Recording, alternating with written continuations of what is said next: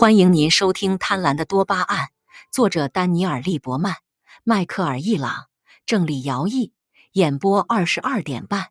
欢迎订阅《贪婪的多巴胺》第四章：天才与疯子在梦中创作歌曲。做梦经常是艺术创造力的源泉。保罗·麦卡特尼说，他在梦中听到了昨天的旋律。基斯理查兹说。他在梦里想出了满足的歌词和连复段。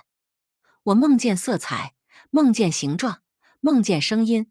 比利乔在接受《哈特福德快报》采访时谈到他的歌曲《梦之河》。我醒来时唱着那首歌，然后他就不会消失了。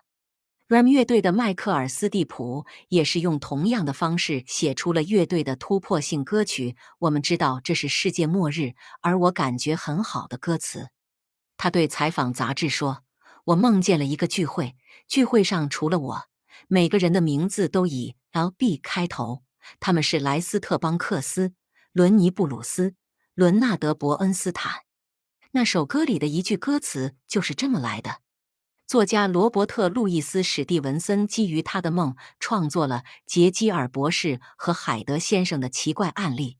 斯蒂芬金说，他的小说头号书迷的内容也来自梦中。梦境孵化，如何在睡眠中解决问题？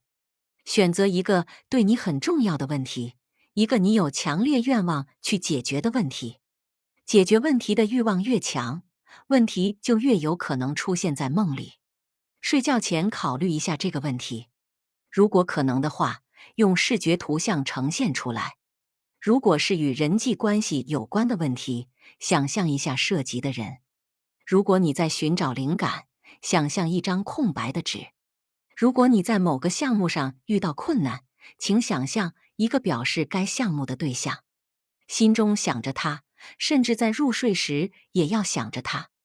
在你的床边放一支笔和一张纸，一旦你从梦中醒来，就把你的梦写下来，不管你是否认为它与你想的问题有关。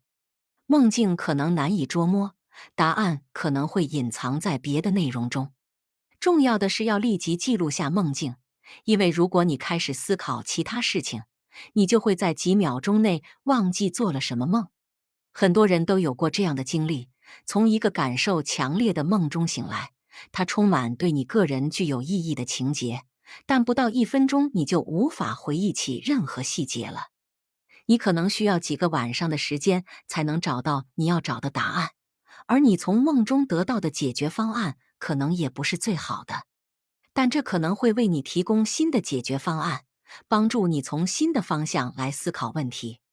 诺贝尔奖得主为什么喜欢画画？美术和自然科学之间的共同点，比大多数人认为的要更多，因为两者都是由多巴胺驱动的。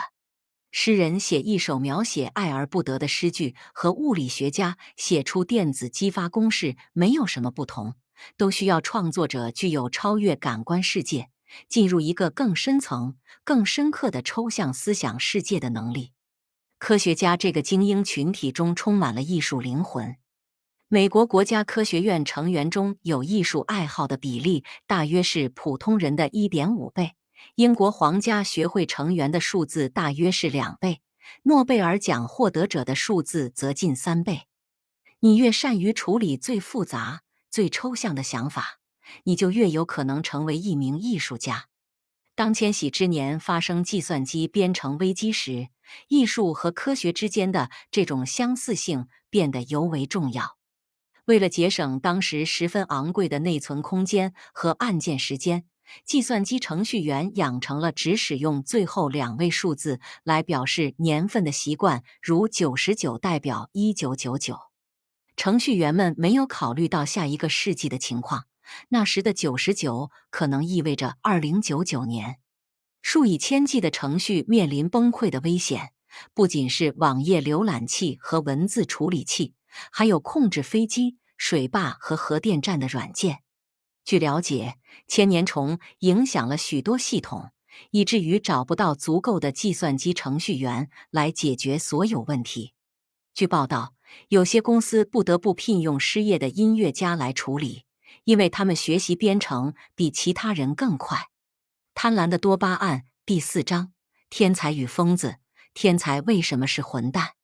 一些人总是兼具音乐和数学的能力，因为多巴胺水平的升高通常会影响方方面面。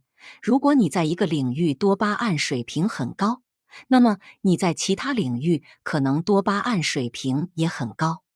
科学家同时也是艺术家，音乐家同时也是数学家。但多巴胺也有不利之处，有时多巴胺过多是一种负担。高水平的多巴胺会抑制当下分子的功能，所以聪明的人在人际关系上往往很差。我们需要当下的同理心来理解别人的想法，这是社交互动的基本技能。你在鸡尾酒会上遇到的科学家会一直喋喋不休地讲述他的研究，因为他无法察觉你对此多么缺乏兴致。同样，爱因斯坦也曾说过：“我对社会正义和社会责任充满热情，但我与其他人直接接触时却表现冷淡。”这实在是一种奇怪的对比。他还说过：“我爱人类，但我讨厌人。”处理社会正义和人性的抽象概念对他来说很容易，但与一个具体的人碰面对他来说太难了。爱因斯坦的个人生活也反映了他在人际关系上的笨拙。与人相比，他对科学更感兴趣。在他和妻子分开的两年前，他开始和表姐有染。并最终娶了她。他之后再次不忠，背着他的表姐，与他的秘书以及可能多达六个其他女友交往。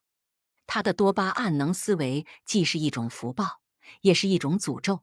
多巴胺水平的升高让他发现了相对论，而很可能也正是多巴胺驱使他从一段关系转到另一段关系，让他无法专注于当下分子控制的长期陪伴之爱。了解天才的大脑是如何工作的，有助于进一步了解多巴胺能人格及其不同的表现方式。我们知道，冲动的寻欢作乐者，他们很难维持长期关系，而且很容易上瘾。我们也见过冷静的计划者，他们宁愿在办公室待到很晚，也不愿和朋友一起享受时光。